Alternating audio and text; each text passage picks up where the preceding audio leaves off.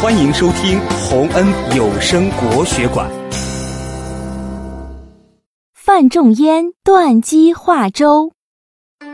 北宋大文学家、政治家范仲淹小时候家里很穷，上不起学，他只好寄住在一家寺院里，借寺院里的藏书来读。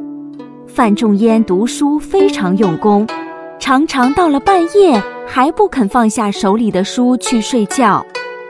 虽然能读上书了，但范仲淹在寺院里的生活还是十分艰苦。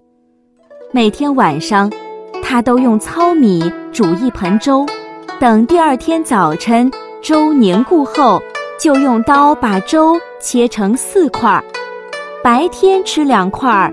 晚上吃两块，没有菜，他就切一些咸菜下饭。有一天，范仲淹的一个朋友来看望他，朋友见他生活这么艰苦，仍然坚持苦读，十分感动，就回家把这件事告诉了自己的父亲。他的父亲听说后，很同情范仲淹的处境。便让人做了一些好饭好菜给范仲淹送了过去。